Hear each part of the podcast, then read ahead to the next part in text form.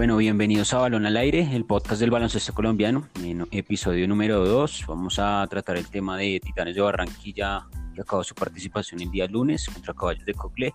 Nuevamente con mi compañero Andy. ¿Cómo estás, Andy? Muy buen día a toda la audiencia, buen día Alejandro. Eh, muy bien, gracias a Dios, bien. Aquí estamos, plena Semana Santa y pues aquí para toda la audiencia en Balón al Aire. Hoy tenemos un gran invitado, ¿no, Alejandro?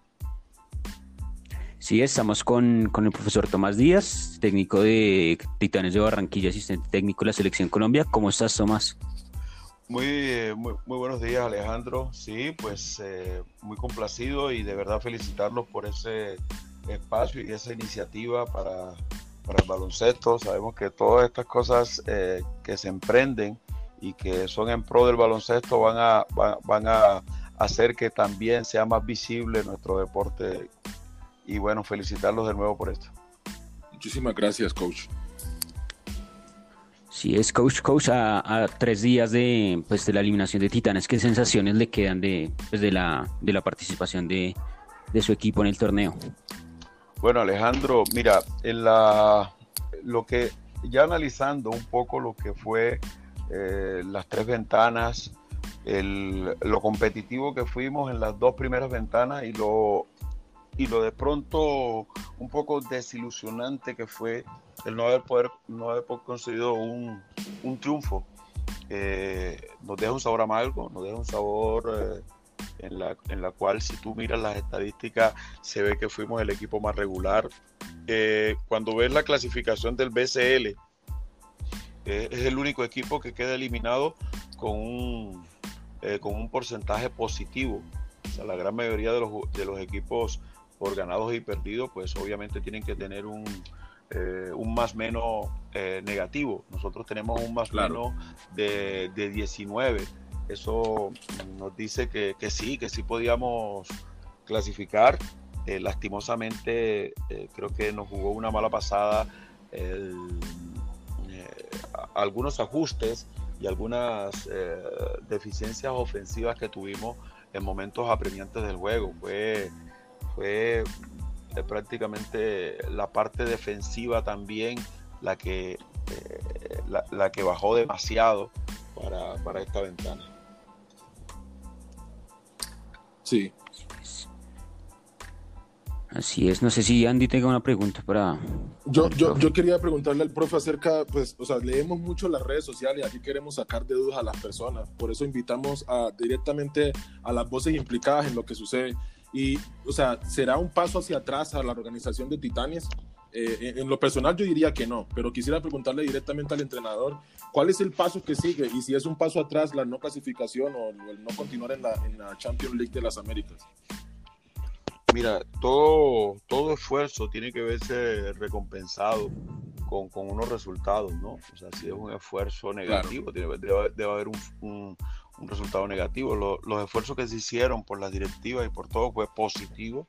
Eh, yo creo que nosotros estábamos obligados a, clasificar, mm, pero mm, si nosotros nos vamos eh, solamente a depender de resultados, pienso que ninguna organización tendría vida en Colombia. Exacto. Nosotros, nosotros eh, sabemos que, que, que, se cometieron errores, sabemos que, que hubo algunas, eh, digamos, eh, faltas de,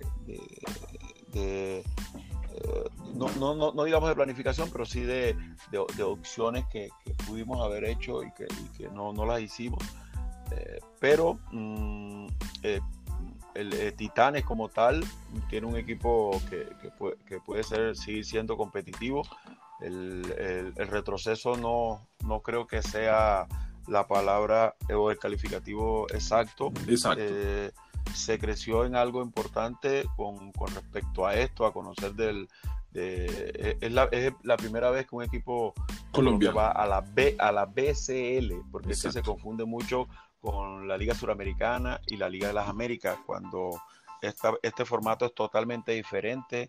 Eh, la reglamentación de los otros torneos permitía mm, que los jugadores eh, extranjeros fueran simplemente cuatro, ahora son el 50% de los extranjeros, eh, podrían ser eh, mm, del equipo de 12.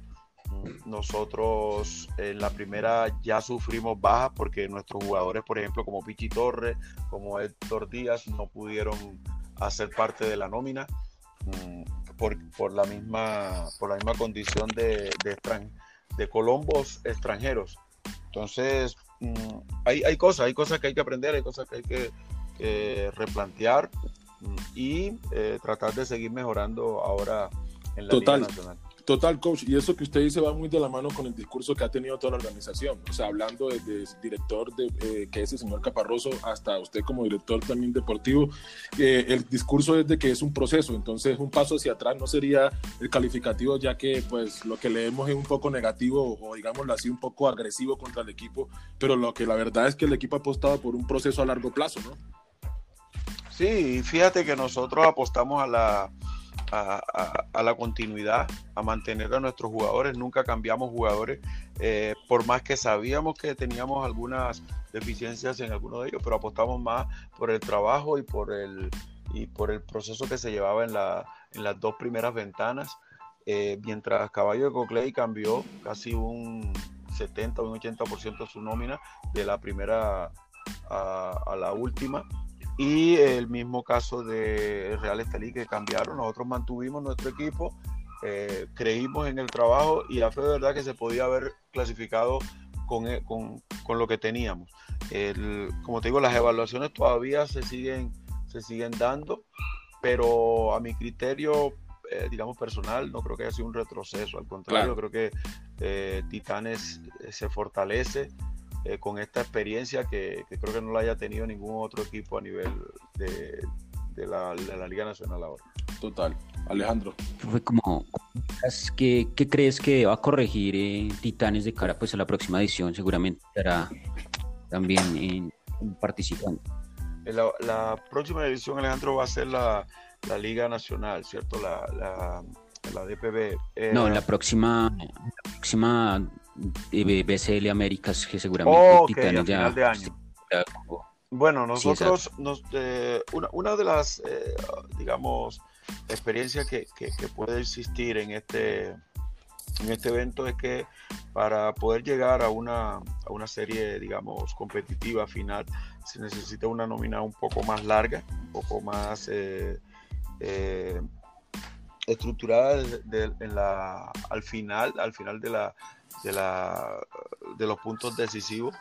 Um, el, que pudiéramos estar nosotros en ritmo podría ser alguna, algunas cosas importantes, pero estábamos en igualdad de condiciones con los otros equipos. Los otros equipos tampoco estaban compitiendo, pero mm, eh, de, a fe verdad que a nosotros nos costó un poco esa parte, porque en los entrenamientos tratábamos de, recrear y de hacer mm, partidos semejante a lo que iba a ser el, eh, la ventana y nunca pudimos acercarnos a, ese ritmo competitivo.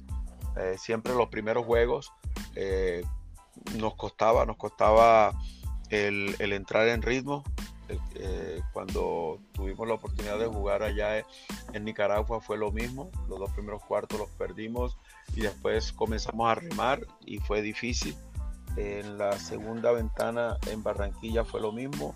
Pienso que el ritmo de competencia para la última, para el, próximo BCL va a ser importante, que podamos propiciar algunos partidos de fogueo que nos puedan dar ese ritmo. Tal cual. Y, aprovechando por el mismo hilo, la pregunta sería entonces, hacia la Liga Nacional, o sea, lo que comienza ahorita con la DPB, ¿habrán cambios para Titanes de Barranquilla? Bueno, esta semana ya pasada la Semana Santa tenemos reunión donde vamos a, evaluar el, ya la, de parte individual eh, el rendimiento de cada uno de los jugadores. Eh, vamos a también a evaluar la estructura del equipo, donde pues cada uno tendrá sus puntos de vista, tanto la parte administrativa como la parte técnica que, estaría yo y la parte ya eh, de, las otras interdisciplinas que tenemos, como en el caso de la parte física y la parte eh, que, tiene que ver con los recursos financieros, bueno, en fin. Eh, vamos a, sí. vamos a, mezclar todos esos conceptos, cada uno está preparando su, su informe para que podamos tomar unas buenas decisiones eh, de cara al, evento que viene. Profe, es, más allá de que Titanes siempre busca pues el título y, estar ganando en la Liga Nacional, eh, en esta temporada se le buscará darle un poquito más de fogueo, se puede decir, a, los jugadores jóvenes, barranquilleros o sea nacionales. Bueno, Alejandro, gracias por la pregunta. Mira, este es, este es algo interesante. Eh, nosotros a partir del, eh, del, mes pasado estamos, estamos haciendo una lectura muy clara de los muchachos que puedan integrar el equipo eh, dándole espacio a ellos. Eh, de golpe nos vamos a ir con una nómina uh, un poco hasta 10 jugadores y vamos a tratar de, buscar dos jugadores eh, sub-21, eso es lo que se tiene previsto, y tratar de formarlos, ojalá no estuvieran en el límite de la edad, si pues si están en el límite de la edad tendrían que ser jugadores que ya pudieran tener minutos, si no están en el límite de la edad seríamos un poco más laxos para formarlos y que puedan tener oportunidad. Eso, e, eso lo tiene claro el club y creo que hasta ahí vamos a llegar con, con la nómina. Vamos a tener como 10 jugadores que, que, van a tratar de pelear el, eh, lo que tú dices, el torneo, ser competitivos, pero van a estar dos jugadores. Es más, de pronto vamos a... Eh, el caso de Gildo no es un jugador ya, digamos, de proceso, es un jugador que ya está aprobado y que creo que va a tener su bonita oportunidad esta vez vamos a armar el equipo de tal forma de que él tenga sus minutos y, darle el protagonismo que merece este tipo de jugador. Ok, y también está Orlando Palma y conozco de algunos chicos también que han llegado nuevos a, estar como eh, eh, sembrando esa semilla de lo que será la cantera de, Titanes, ¿no? Sí, sí, sí, claro. Mira, mira que igual hemos convocado también jugadores que por referencia, eh, el caso de Michael Ortiz, que es un muchacho de 15 años que, tiene unas buenas opciones para, para ser competitivo, eh, eh, se está preparando, se está buscando la forma de que algunos jugadores también en el, en el aspecto de, de, locales, de, que no nos cueste mucho el poder tenerlos aquí en Barranquilla, sino que lo podamos apoyar en algunas otras cosas. Eh, en eso estamos, en eso estamos, tratando de darle como un, determinado proceso que, que a corto tiempo también podamos tener esos frutos. Profe, ya pues para ir cerrando y cambiando un poco de tema, más allá de la histórica victoria de la selección colombiana contra el combinado argentino, ¿qué cree que le hace falta el jugador colombiano para potenciarse más, no sé, psicológicamente, físicamente? Bueno, mira, el, el triunfo como tal es algo que, eh, que para todos nos vino en, buena hora. El baloncesto mm, había tenido muchas críticas con, con, los procesos, con las oportunidades de los muchachos, pero indiscutiblemente lo que más adolece el jugador colombiano es de la experiencia y de, la, y de los minutos de juego. El fogueo, el fogueo. Sí, correcto. Eso que me acabas tú de preguntar sobre Titanes, que qué vamos a hacer con con, la categoría inferior y todo eso, eh, es, es, lo que más adolece. Nuestro, nuestra estructura organizacional de la misma DPB y de la, eh, los torneos eh, no nos brindan la posibilidad a nosotros como entrenadores de hacer verdaderos procesos y que los muchachos tengan. Aquí se, el, la idea para mí sería el poder abrir un espacio paralelo a la liga profesional en la cual estos muchachos tuvieran todos los minutos necesarios para madurar y para ser, eh, digamos, verdaderamente competitivos a nivel de ese básquet internacional. Sí, tal cual. Y, y, yo también ahí aprovecho para hacerle unas dos preguntas acerca de eso y es la siguiente. Eh, yo sé que también usted, aparte de ser eh, eh, asistente de la selección mayores, usted es técnico de las selecciones, digamos, juveniles o inferiores. ¿qué, qué, qué, viene para estas categorías ahorita en este transcurso de lo que viene de año? Bueno, mm, el, la pandemia ha dado traste con varios proyectos que se tenían con categorías digamos, sub 15, eh, sub 16, sub 15, donde eran categorías que tenían, el, eh, digámoslo así, una, un tope internacional, que era el, suramericano. Mm, algunos fueron cancelados, mira que las muchachas también fueron perjudicadas con eso, las muchachas eh, que, iban, sí, que iban a jugar el, el premundial, la cual pues lo hicieron ya por, por el ranking. Eh, nosotros estamos yéndonos un poco más abajo y buscar de que este año podamos tener como, este año que, que nos da eh, el tiempo de la pandemia, nos podamos tener unas verdaderas elecciones. Ya con el profe Guillermo eh, se han establecido parámetros de reclutamiento y eh, campamentos periódicos que se van a hacer en conjunto con el Ministerio del Deporte. Lo único que ocurre es que, pues, fíjate cómo, cómo ha estado comportándose el, el virus, el cual ha hecho que, que, que esto no se pueda llevar a cabo de un todo, pero creemos que a partir del mes de junio estaremos haciendo nuestros primeros campamentos de selección en categorías inferiores.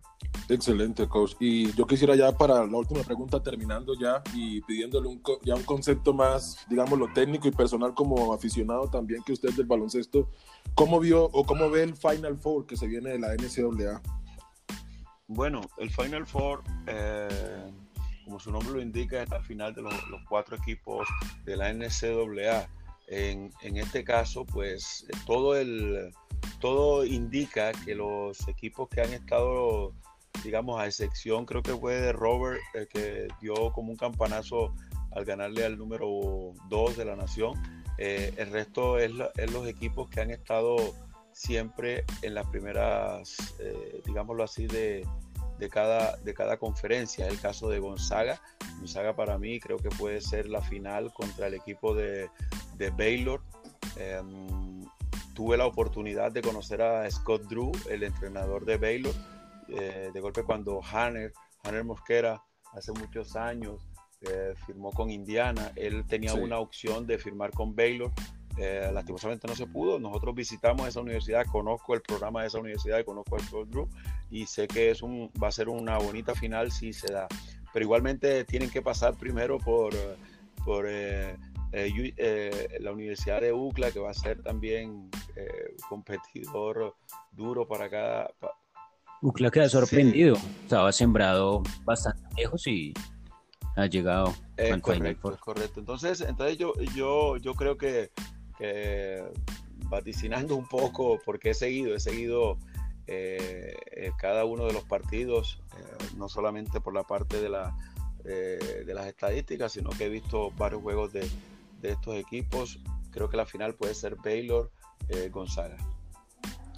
Ok, bueno, muchísimas gracias de verdad, profe Tomás, por su tiempo y estar aquí con nosotros y con la audiencia de Balón al Aire esperamos volverlo a tener por aquí y pues de verdad que fue muy gratificante tener todo su concepto y la opinión de lo que pasó con Titán en la ventana y el baloncesto nacional. Muchas gracias, muchas gracias. Bueno, y, Así es. Felicitarlo, eh, felicitarlo de nuevo, de verdad que sigan, Así sigan creciendo en este, en este bueno, buen proyecto que tienen. Muchas gracias, coach, y que tenga un feliz día, feliz Semana Santa y que se vengan éxitos con Titanes y con la selección. Gracias. Un abrazo, profe. Bueno, y seguimos en, en, balón al aire con Andy. Bueno, vamos a, vamos a seguir hablando del, del Final Four de la NCAA, femenino y, masculino. ¿Cómo lo ves, Andy? ¿Ya escuchaste al profe Tomás Díaz? No, de verdad que pues yo lo veo un poquito eh, emocionante, va a estar este tema. Eh, y esperamos a ver, yo, yo sigo mucho a Paige Buckets y creo que esta chica va a dar mucho de qué hablar en este Final Four y sí, en femenino. En femenino en femenino, eso es de, de Yukon. exactamente. y creo que pues voy a toda con este equipo solo por Page Buckets.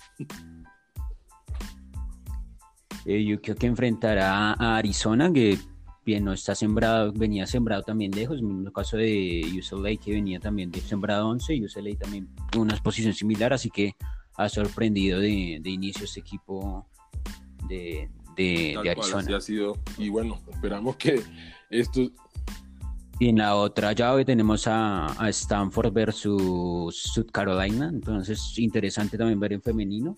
Que tuvimos, de hecho, a la colombiana María Camila Álvarez participando en, la, en las primeras rondas María Camila Álvarez.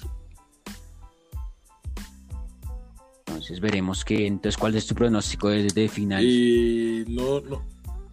Sí, Yukon, fijo, ya dijiste. Pero en la otra Yukon fijo y quisiera ser un poquito más prudente y esperar porque a la final no, no, no, no, no podemos ser tibios, Andy, juega vamos, vamos, Stanford o Gamecocks. Mm, yo me la juego con Stanford y versus Yukon en, en la final del, entonces, entonces voy a, voy a pegarme por, torneo nacional. Yukon, pero voy Yukon. Yukon 100% de mi equipo en el juego femenino de que tiene, sí, campeón. De campeón. Bueno, entonces masculino está Baylor Bears versus, eh, me recuerdas tú, vas con, va con Houston Cougars. Houston Cougars de conferencia sí, americana. Sí, dame un segundo, estoy buscando aquí la información, si me está un poquito cargando el celular, pero ya. Houston que también ha sorprendido con, con Jarru, que es como su especialista defensivo. Y tienen como un líder ofensivo muy bueno ahorita que está sorprendiendo eh, a, los equipos, ha sorprendido a muchos equipos que eran de conferencias, no sé si favoritas, porque Houston está bien rankeado, pero pues más competitivas que la americana. Pero, pues, pero yo creo que pero yo creo que mi, yo creo que mi final va a ser Gonzaga Baylor también. La verdad que pienso mucho por ahí. Y creo que el equipo que va a ganar va a ser Gonzaga. Digo que tiene un flow y una dinámica muy buena en el juego y me gustó mucho verlo. Entonces, la verdad, creo que van a dar mucho de qué hablar en ese sentido. Eh, Gonzaga que viene como 39 partidos invictos. Entonces, será. Ah, un hueso duro de robar para UCLA que a pesar de todo es un equipo que viene sorprendiendo y que parece que tiene esa, también esa mística de esos equipos que no generan mucha expectativa pero que son también difíciles de a la hora de ganar muy buenos defensivamente en el partido de del Elite Eight hace dos días contra contra Universidad de California partido de, defensiva zonal entonces veremos qué, qué pasan este partido. Seguramente le cuesta un poquito más a Gonzaga, pese a que tiene muchas variantes ofensivas y una banca extraordinaria. Y puede ser que le cueste un poquito más contra, contra los Bruins. Excelente. Entonces esperemos a ver qué pasa. ¿Estos partidos cuándo son, Alejo? ¿Tienes clara la fecha? No me acuerdo muy bien la fecha. Son el, 3 de abril. Son. Esperemos que, que por ESPN, y ESPN suele transmitir esto siempre el Final Four en, a nivel latinoamericano, sino pues habrá que buscar otras soluciones para seguir los partidos. Te estaba diciendo que, que, en la otra llave estaba Houston versus Baylor, ya hiciste que Baylor, te estaba diciendo que Jarro era el, pues, el, especialista defensivo de Sean Jarro y el otro en ofensiva es Quentin Grimes, así que atenta a estos dos nombres que le pueden a, aguar la fiesta de los Bears. Esperemos a ver cómo, cómo pasa entonces este Final Four, pero yo tengo mucha fe con Baylor. Pero tú, Gonzaga. Sí, con Baylor. Eh, ¿Baylor o Gonzaga? En te dijiste que pasaba Baylor a, la final y Gonzaga. Entonces yo creo que mi pronóstico ahí para contradecirte un poco, Andy, yo creo que mi, mi ganador voy con los Baylor Bears, con Marcio T, yo creo que campeones, vamos a sorprender a, a, Gonzaga Bulldogs. De ser esa la final, que esperemos que así sea, ¿no? o bueno, sí, obviamente. Jugar Vamos sea la apuesta igual. Mi apuesta es Baylor Bears. Ahí no sé cuánto te quieras jugar contra mí, pero voy con Baylor Bears. No, no, no, por ahora dejémoslo así simplemente. Gonzaga, Bueno, bueno eh... entonces masculino tu pronóstico es Gonzaga, mío es Baylor y en femenino Yukon. Y yo me voy con Stanford también en la final femenina. Todo al contrario de Bueno, vamos a vamos ahora sí con, con el con el baloncesto nacional que nos apasiona. Eh, los fichajes que están entretenidos, que generan tanta noticia. Ayer se confirmó la noticia, bueno, hace dos días se confirmó, Carlos Barra confirmó a Orange Ball que va a llegar la incorporación de Pablo Cian Rojas, que un hombre determinante en la victoria contra Argentina en esos triples sobre el final. Y se con desvincula, su gran, se desvincula de, Piratas, ¿no? Se desvincula de Piratas, jugador formado en, en Estados Unidos, de doble nacionalidad colombiana, su papá es colombiano, fue futbolista. Entonces vamos a ver, gran incorporación para Búcaros, que digamos la temporada pasada dependía mucho de, de sus extranjeros, entonces esta vez sí suma un colombiano que le dé más, un poco más a, la rotación. Bueno, eh, a mí me trama mucho el juego de Cian Rojas.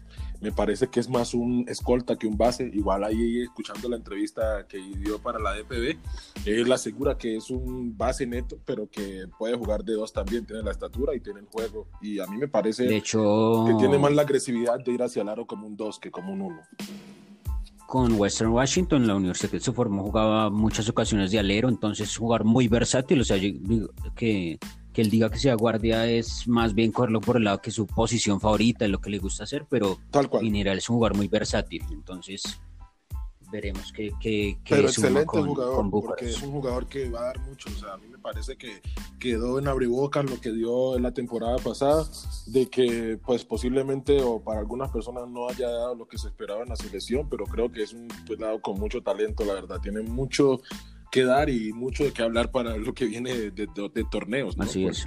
No va a ser el único que va a jugar. Así es, y Búcaros también apuesta nuevamente a un técnico extranjero, viene de la Superliga Venezolana con los Guayquerías de Margarita en el año 2020, el español Edu Torres. Entonces, veremos qué trae Búcaros, que como que siempre está como, como que es, no, no hay muchas noticias de Búcaros y sorprende con una gran nómina sobre el final. Búcaros, que es, creo, si no estoy mal, el más ganador del, de la Liga Colombiana. Bueno. Historia. Sí, Búcaros es del equipo. Bueno, no, no me atrevería a decirlo ahorita mismo porque sabemos de que hay temas o datos de la historia del basquetbol que faltan, entonces... Yo averigüe, es que tiene seis títulos, pero es que acá en Colombia como que ahí era profesional, era de la... No, y es que fue, fue alguno no de sé los... cómo sea fue alguno de los oyentes, eh, Alejandro, estarnos escuchando y decir como no, eh, pues ellos dicen eso, pero la Copa Costeñita o la Copa Sprite, entonces van a empezar a contar más torneos de los otros equipos, entonces no, no, no, no es un tema de lo cual podríamos decir, pero claro que Búcaros es de los equipos que más eh, títulos tiene y de que más presencia en el baloncesto profesional nacional ha tenido. Así es, entonces veremos que, que en próximas noticias, seguramente en los próximos días más noticias del del equipo de Santander de Bucaramanga, más exactamente. Y no sé qué otras noticias tengas de, otros equipos colombianos. Por ahora, por ahora muy pocas noticias. Esta semana no hay mucho. Bueno, se confirmó también en Cafeteros nuevamente que se está moviendo mucho con, jugadores criollos a Baker Agua Limpia. ¿Qué me puedes contar de ese jugador? Que seguramente lo, lo tienes más referenciado. Sí, es un jugador chocuano, es Dismina. Dismina chocó en la misma tierra donde es Hanner, donde es Carlos Bye Bye Varela. Eh, eh, este es un chico que es muy fuerte en el bajo, para mí me gusta mucho, o sea, es un eh, jugador fuerte, está pendiente siempre de los balones en el aire, o sea, es de los que gardea, agarra rebotes, va al va al, remate, entonces es un jugador muy interesante. da mucho y aporta demasiado, depende también del nivel con el que llegue, ¿no? Pero es un jugador que para mí es muy interesante y que dio mucho de qué hablar cuando jugó con la Academia de la Montaña, bueno, con el equipo de Antioquia. Eh, eh, entonces es un jugador que va a dar mucho de qué hablar esta temporada, depende de cómo llegue con su preparación, ¿no? Ahora que hablas de, Academia de la Montaña, bueno, ahora Tigrillo sorprendió que Becar estuviera tan fuera de la rotación de Hernán Giraldo, siendo un hombre tan importante en la, en la 2019, quedó muy fuera, muy lejos en la rotación. Total. No sé si por la llegada de extranjeros, de Hanner, pero muy, muy, muy, muy lejos de la, de la rotación de Tigrillos. Total, muy, muy lejos. Entonces esperemos a ver qué, qué, será lo que pasa o si podemos tener información de acerca de, del equipo de Tigrillos de, de Antioquia, ¿no? Tigrillos que ya confirma a Romario, a Wesley Van Beck, seguramente en los próximos días a Hanner, estamos, están como todavía expectantes.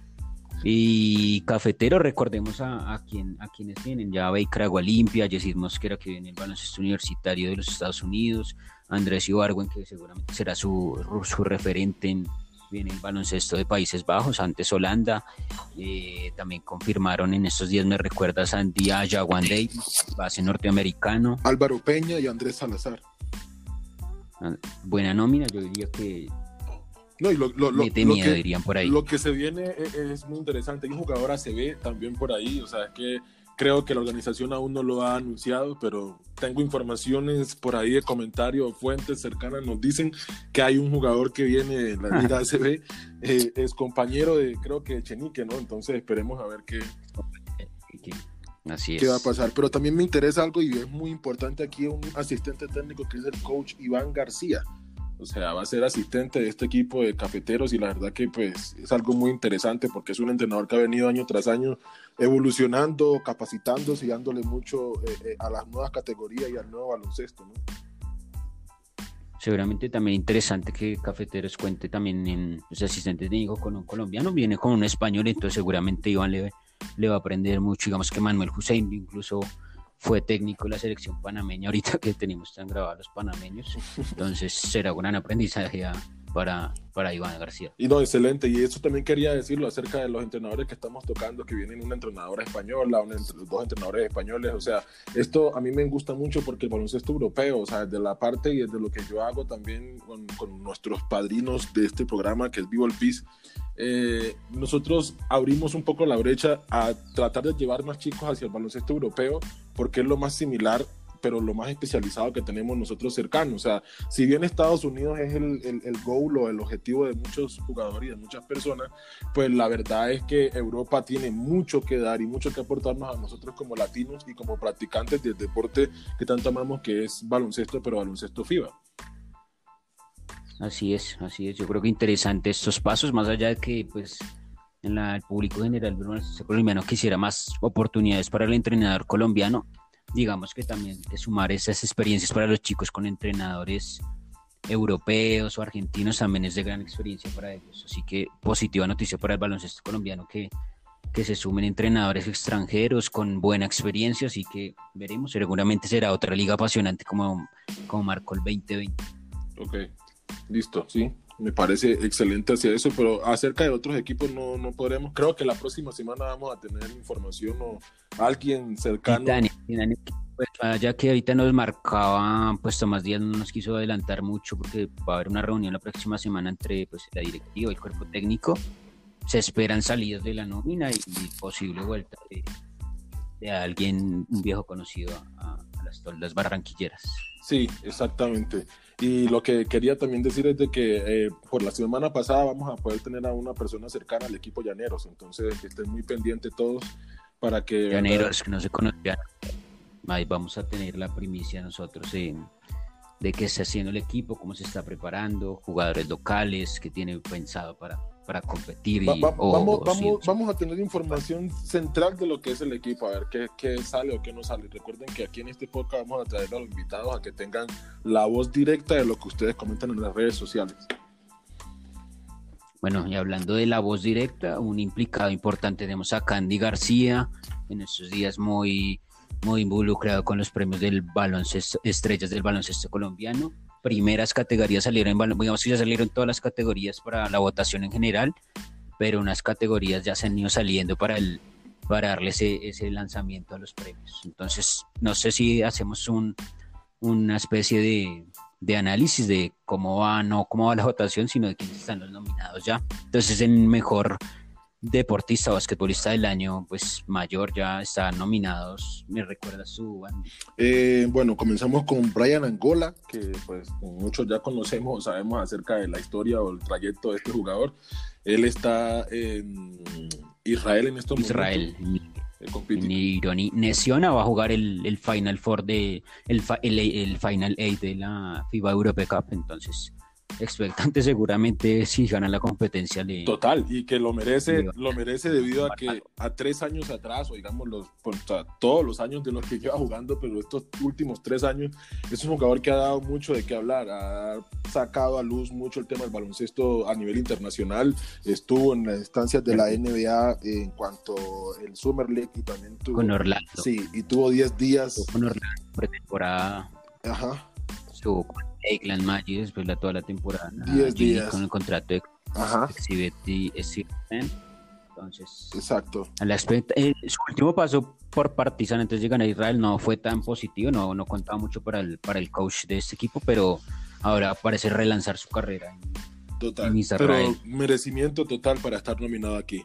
El segundo es eh, eh, Juan Diego Tello Palacios, o sea, creo que pues también todos conocemos la gran trayectoria de este señor que ha sido uno de los más relevantes o los más consistentes a nivel internacional y a nivel nacional también. Para mí es un ejemplo a seguir. Sí. Se agró ahora en Colombia. Exacto. Le faltaba tener mucha deuda. Ya había jugado como en Guerreras como en el 2000, 2009, 2010, pero A ver, se vino, se consagró con Titanes en el año pasado y ahora con la selección Colombia de capitán contra Argentina. Total, y que pues una gran estrella del deporte nacional y pues merece todo también estar aquí en, en esta... Y yo creo que si hacemos un análisis, yo creo seguramente de aquí a 10 años, yo creo que podría entrar en ese listado de los, de los más grandes basquetbolistas de, de la historia yo diría que es el jugador activo que ya es jugador leyenda, o sea, es un jugador que de verdad supera muchas cosas y eso es lo que quería decir dentro y fuera de la cancha, es un ejemplo a seguir, de verdad, la forma en la que entrena, la que se prepara, en la que sí transmite todo lo que es el ser un deportista de alto rendimiento, Tello es el ejemplo en eso, entonces ahí está nominado. Eh, Tello, sería interesante tenerlo en Manuel en un futuro, así que vamos a ver. Buscaremos la forma de, de tenerlo en contacto. ¿Y qué otro nominado tenemos? Jaime Echenique, ahora lesionado, pero que iba a tener una gran temporada en la DCB española. No, y también viene la NCAA de tener una excelente temporada. También se hablaba o se especulaba mucho el tema de que entrara a la NBA o al draft de la NBA. Entonces, eh, es un jugador que, pues, fuerte en el bajo, se ha hecho respetar mucho en la Liga Española, en la Liga Europea, de verdad. O sea, hasta el Real Madrid ya tiene. Tapones cada, cada fecha salía un highlight de un tapón impresionante, digamos, se recuerda mucho uno que le hizo al Real Madrid, entonces, Exacto. jugador de respeto, no sé qué planes tenga ahorita para la temporada que viene, seguramente con lo antes de la lesión ya estaba esperando interés de, de todos los equipos lo querían lo pedían en los comentarios para sus equipos. Total. Ahí también otro de los nominados es Hansel Atencia, el 10 de la selección Colombia. Hansel. 2010 la rompió toda contra el combinado argentino, siempre rinde. En, juega en Islandia, en el Jaucar, así que... Y su liderazgo, o sea, porque tiene garra, tiene corazón para la estatura que tiene, todo, a veces lo, subestimamos mucho, lo subestiman mucho a veces los mismos colombianos, pero es un chico que de verdad tiene mucho que dar, tiene mucho corazón, mucha garra y es el líder de nuestra selección Colombia. Si bien el capitán es eh, Juan Diego Tello, eh, eh, Hansel Atencia es el líder dentro de la cancha, es quien maneja el ritmo, es quien maneja todo el ímpetu de nuestra selección, entonces es una persona que merece, y bueno, la clasificación en parte también va de manos de él, entonces hay que tenerlo en cuenta para esta nominación.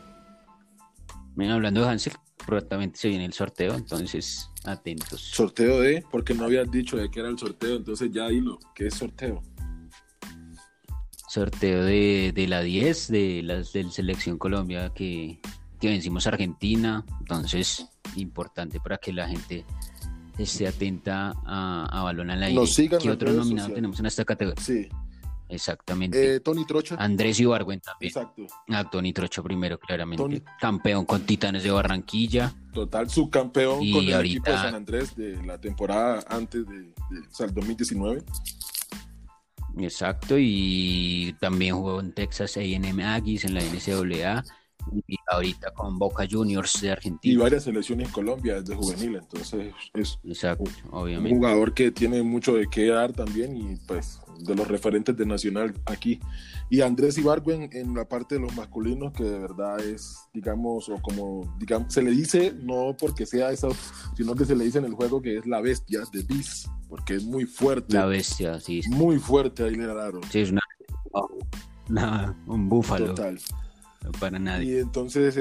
Digamos que hemos creado una categoría del jugador revelación o el que más sorprendió. Yo creo que Ibargüen sería el, ganador absoluto, pero pues entra en la categoría de, los mejores basquetbolistas también. Total. Y bueno, esa es la categoría de los hombres: Brian Angola, Juan Diego Tello, Tony Trocha, Jaime Chenique, Andrés Ibargüen y Hansel Latencia. Son los que están nominados para que ustedes puedan votar por ellos. Bueno, vamos con, con las chicas, con el femenino, nominada María Camila Álvarez, que ya contamos que quedó campeón de conferencia americana y campeón del torneo de conferencia americana, jugó el torneo nacional. Y tiene la muñeca caliente, o sea, que merece estar aquí nominada. En el clutch es determinante María Camila. También Mayra Caicedo, que también hizo récord de asistencias en la NCAA. Así el Correcaminos, lo diría yo, si muchos vieron esa caricatura, el Correcaminos, esta chica es supremamente rápida para pensar, para jugar, para correr. 10, 17 asistencias, 17, 19 asistencias en un partido, eso yo creo que... No, pocas veces visto, sea masculino. Total, total, sea masculino o femenino, muy pocas veces y de verdad la inteligencia y la rapidez, la sagacidad, tiene demasiado, no sé, sentido del juego esta chica para poder hacerlo. Así es. Tenemos a las dos chicas de Kimsa, bueno, ahorita que ya acabaron con Kimsa, a Manuela Ríos y a Mabel Martínez. Excelente jugadora, Manuela Ríos es una excelente armadora, una excelente dribladora, me parece que tiene mucho carácter y mucho, y, o sea, mucho temple en la cancha, entonces merece sí o sí estar y en la liga, en la burbuja de Medellín, la femenina, fue una de las mejores jugadoras. Con Guerrero. Sí, con Guerrero. Con Guerrero, sí. Y Mabel Martínez estuvo con el Team Cali, digamos, pasó unos problemas físicos, pero después en Kimsa muy buena actuación. Digamos que lo hablamos de María Camila Arbles, que es una tiradora estupenda. Mabel Martínez no se le queda atrás, históricamente lo ha, demostrado con la selección. Muñecas calientes, estas chicas. Muñecas por la mano, quiero aclarar. Y hablando de Tello, que era el líder, en femenino también tenemos a Janet Arias, que la rompió toda con sus Leonas Inder Medellín, ahorita que participaron en la Liga Sudamericana. Ah, todavía campeona, entonces, muy bien. Otra leyenda, yo creo. De También. Sí, y una líder indiscutible de todo el baloncesto femenino nacional. Entonces, todo el merecimiento para estar nominada aquí en esta categoría. Y Jennifer Muñoz. Jennifer Muñoz, MVP de la temporada, digamos, regular de la Liga Sudamericana Femenina, Liga Superior de Baloncesto Femenina con con Baltam Suacha hizo parte de ella en el draft que en el inicio quedó con en ese equipo y le rompió. Total, es una excelente jugadora, tiene mucha fuerza también, o sea, es muy, digamos que es muy dinámica, puede jugar en muchas posiciones y la verdad que es una chica que da mucho de qué hablar cuando está en la cancha. Y la última de esta lista nominadas es María Delgado, María Panchita. La chica es... Panchita. La chica. Cuéntanos de Panchita, tú eres Entiendo que tú la conoces. Esta chica es la que tiene. Panchita formada en USA también. Sí, pero esta chica tiene la muñeca caliente también, desde lejos y cerca. O sea, es una chica que es franco tiradora. a hacer con todo? Sí, que la selección Colombia tiene que mirar muy bien con todos estos elementos que tiene, aunque Panchita no ha sido llamada o no está convocada ahorita. que los lleven a Titanes. Ok. Sí, pero María Panchita Delgado, entonces es una chica que es muy hábil en el tema del, perímetro y es una chica muy fuerte también a la hora de jugar, entonces tiene todo el merecimiento para estar ahí también en esa categoría. Entonces, resumiendo rápidamente. No, y lo nominado también merece estar pues, en la selección Colombia. Yo creo que ha hecho los méritos necesarios, juegan el baloncesto europeo. Así sí, hay un llamadito a las personas que están ahí detrás de eso para que tengan en cuenta las demás chicas que están por fuera una difícil decisión que están en un gran nivel todos, pero pues, seguramente Panchita ha hecho los deberes. Total, sí, no, todas estas chicas son excelentes. Entonces rápidamente repasamos los nombres, son Janet Arias, Mabel Martínez, María Panchita Delgado, Mayra Caicedo, María Álvarez, Jennifer Muñoz y Manuela Ríos. Estas son las nominadas a, la, a las mejores basquetbolistas del año. Así es, ahí está la, encuesta en arroba futbolistas colombianos en Instagram y en arroba balón al aire también en, la biografía para que voten por sus favoritos. Y hoy salió una nueva categoría pues, para, el público, para las redes sociales, recién salida del horno. Cuéntanos más. Sí, esta categoría es acerca del pues, mejor eh, eh, deportista o no basquetbolista masculino eh, del año en la categoría, sí, en la categoría sub-23. Entonces aquí tenemos eh, nombres como Damon Reyes, que pues es, vuelvo y digo. Damon Reyes, sí. Es un gigante. Otra vez.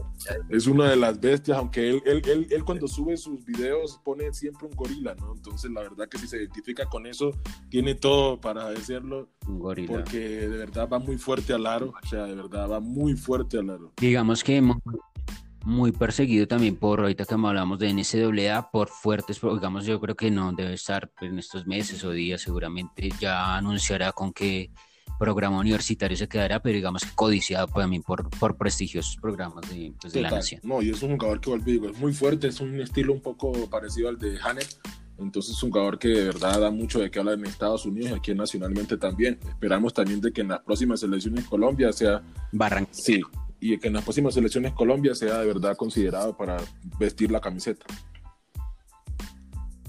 Bueno, vamos a ver, a ver cómo, cómo nos va. Ojalá lo podamos tener, aunque ahorita pues yo creo que en esa posición pues tenemos jugadores de, no sé si de sobra, pero pues estamos bien cubiertos en la posición de, de 6 de centro. Eh, vamos con Jared Terán Valencia, hijo de la leyenda, pues que en paz descanse, yo creo que hace casi un año Álvaro Terán. Entonces, ¿qué nos puedes contar? Seguramente Jared lo conoces, sí, lo conozco. Chocuano también entiendo. Sí, también lo, lo, conozco desde pequeño, su inicio, de verdad, un chico muy alegre, muy extrovertido con el balón. Eh, creo que se pegó una estirada muy rápido en pocos años y la verdad que su desarrollo ha sido increíble. Selección Colombia es un muy buen, digamos, un jugador que puede ser alero poste, pero la verdad que puede cumplir con cualquier eh, eh, posición. Entonces, este jugador es muy interesante porque ahorita estando en Estados Unidos ha desarrollado muchas más habilidades como salto, la capacidad de ir al aro más fuerte para clavarla, el dribbling también lo ha mejorado mucho, el tiro. Entonces un chico que de verdad da mucho de qué hablar y que también pues esperamos que siga aportando a su selección en Colombia y que pues siga también dándonos de qué hablar a nivel internacional. Así es, entonces esperamos noticias desde clase 2022, entonces pero seguramente el próximo año veremos con, con qué universidad se comprometa en los Estados Unidos. También tiene ya grandes ofertas, pero pues le queda un año más para tomar una decisión. Vamos también con Andrés Millán. Es el, de Putumayo. También está formándose en, en Excelente jugador también. Es un jugador que es muy agresivo cuando va al aro, es muy fuerte. Por ahí tenemos unos highlights publicados. Es un chico que de verdad eh, también da mucho de qué hablar y que es hora de que también se empiece a ver a nivel nacional para que estos chicos una vez terminen puedan venir a, a, debutar en la DPB como lo está haciendo en estos momentos Yesid Mosquera, que es su primer año en profesional aquí en, en, en Colombia. Así es, y bueno, otro nombre sería Soren de Luque. Soren de Luque es el mayor pues, de estos jugadores que venimos nombrando, pero hizo una gran temporada con Sabios, fue ya campeón con, con Titanes en dos ocasiones y ha sido, siempre ha sido proceso de selección Colombia, incluso estado en la mayor también cuando, cuando se le requiere. Y es un jugador muy fuerte también que va al aro pues, con determinación y dio mucho de qué hablar en la burbuja el año pasado. Así es, eh, esta temporada estará con Motilones del Norte para, pues, para recordarle a, los que nos siguen en Balón al Aire. Y el último es el antioquiño Jerónimo Villegas, jugador bien rankeado a nivel Houston para, para conseguir al, ofertas universitarias. Estuvo en este campamento que tú dijiste de Jamal Murray del Basketball Without Borders. Entonces veremos, seguramente es un jugador que también ha ha hecho un gran año, unos grandes años en esto, entonces también se merece su, su nominación. Sí, Jerónimo Villegas estuvo en el Basketball Without Border y la verdad que fue muy excelente su paso por ahí, pues también a, lo largo de su carrera da mucho de qué hablar a nivel nacional e internacional y pues la gente dirá, bueno, solo Houston, pero estamos hablando de un estado de los más grandes en Estados Unidos y estamos hablando de que la competencia es muy fuerte en ese estado la Universidad de Houston precisamente a jugar el Final Four, así que no. Exacto. No podemos, y de hecho son como del mismo de estado, Baylor y, Houston, entonces es importante que esté rankeado en, esta, en este estado. Así que de esa forma cerramos, seguramente en, en el próximo episodio estaremos con más categorías, con muchas más categorías y, y eso fue todo, Andy. No sé si tengas un mensaje. No, total, que nos sigan en las redes sociales, que estén muy pendientes de los eh, premios y que sigan votando. Y lo otro es de que, pues, no sé, apoyemos más el baloncesto nacional y el baloncesto femenino, sobre todo, que lo veo muy quedado en la parte de la audiencia. Entonces, vamos a apoyar un poco más y listo. Esperamos volver a la próxima semana, ¿no? Claro que sí, Andy. Entonces, esto fue todo por hoy en el episodio número 2 con invitado especial con el profesor Tomás Díaz contándonos de sus titanes y bueno, hablando de la actualidad del baloncesto colombiano internacional. Gracias a todos por escucharnos y nos vemos la próxima semana en Balón al Aire, el podcast del baloncesto colombiano.